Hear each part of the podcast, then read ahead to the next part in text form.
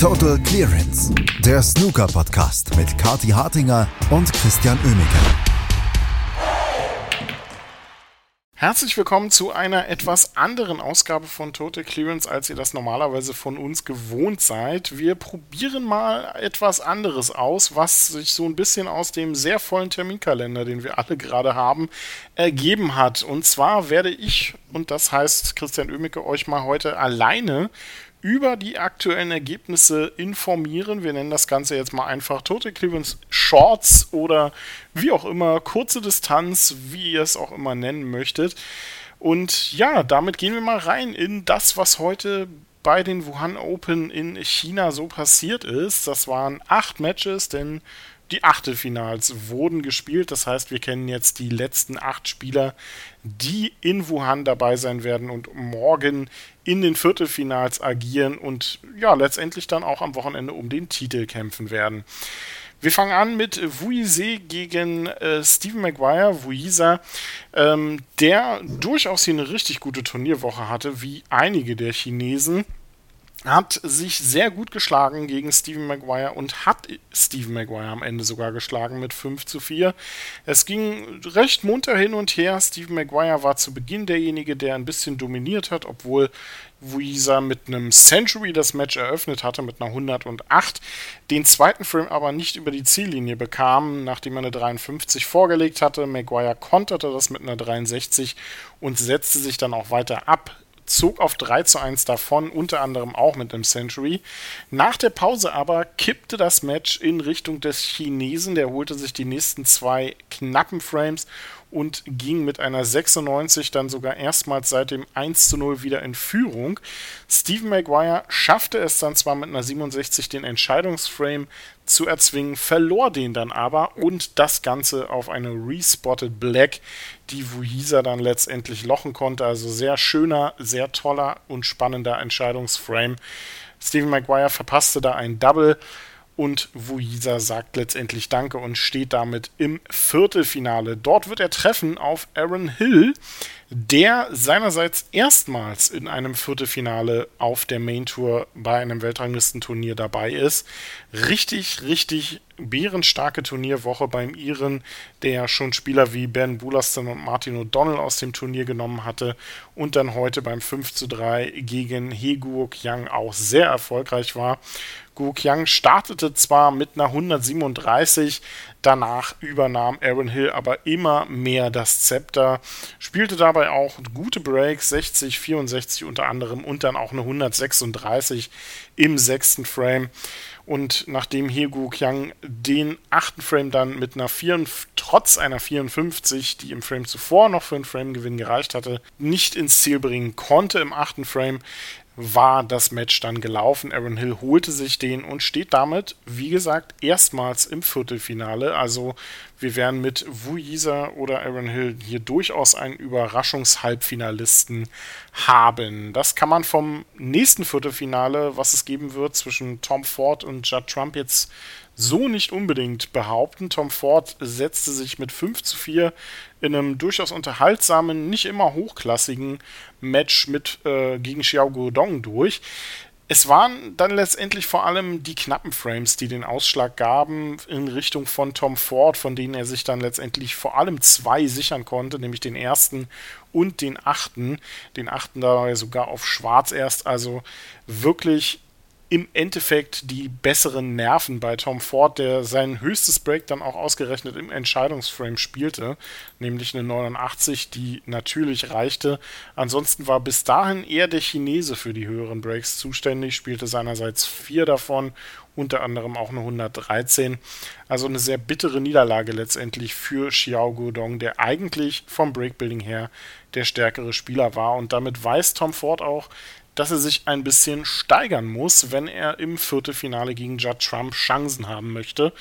Trump weiter auf einer Erfolgswelle unterwegs, also die English Open scheinen da wirklich einiges ausgelöst zu haben bei ihm. Zehnter Sieg in Folge, jetzt turnierübergreifend und auch ein bisschen damit die Revanche für das verlorene Finale beim European Masters genommen Denn Judd Trump gewann heute mit 5 zu 2 sehr souverän gegen Barry Hawkins. Bis zum 2 zu 2 war da noch eigentlich alles relativ ausgeglichen. Zwei hohe Breaks auf beiden Seiten. Hawkins ging in Führung und schaffte den Ausgleich zum 2 zu 2. Dazwischen gab es zwei Breaks von Judd Trump, die zu Frame-Gewinnen ausreichten. Beide letztlich am Ende des Matches mit jeweils einem Century.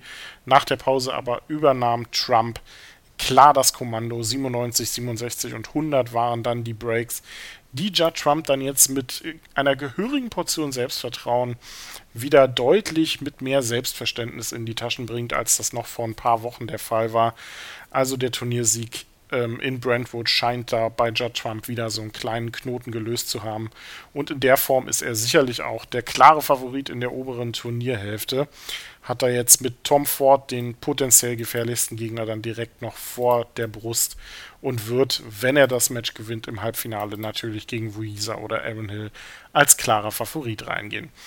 In der unteren Drawhälfte sieht das etwas anders aus. Da gibt es durchaus noch ein paar mehr größere Namen, die sich durchgesetzt haben. Mark Allen zum Beispiel, der heute Jack Lisowski klar mit 5 zu 2 geschlagen hat.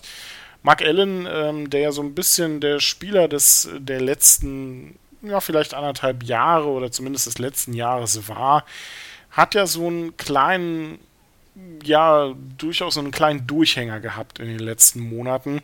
Der kommt jetzt immer besser in Fahrt, hat Jack Lisowski heute dann doch klar auf Distanz gehalten, auch den siebten Frame noch von hinten kommend gewonnen. Ansonsten sehr souveräne Breaks beim Nordiren und bei Jack Lisowski war es dann ein bisschen mangelnde Chancenverwertung, vor allem in den knappen Frames, die Mark Allen dann letztendlich doch für sich entscheiden konnte. Zwar eine 118 und auch eine 79 bei Lisowski, aber alles in allem fehlte dann vor allem in den umkämpfteren Phasen des Matches noch eine gehörige Portion, um sich dort durchzusetzen. Ali Carter wird der nächste Gegner sein für Mark Allen. Carter setzte sich letztlich dann auch klar mit 5 zu 1 gegen Liam Highfield durch. Ähm, Highfield konnte damit seine Form, die er vor allem ja in den Matches gegen ähm, Neil Robertson und Julio Long bewiesen hatte, nicht hinüberretten ins Achtelfinale. Es war kein wirklich gutes Match. Beide hatten Phasen, in denen sie sehr viele Fehler gemacht haben. Ali Carter setzte sich äh, vor allem in den knapperen Frames und davon gab es leider eine ganze Menge. Hohe Breaks waren hier durchaus Mangelware. Dann doch durch. Eine 59 war das High Break von Ali Carter. Liam Highfield zeigte im zweiten Frame mit einer 97, warum er eigentlich hier im Achtelfinale stand.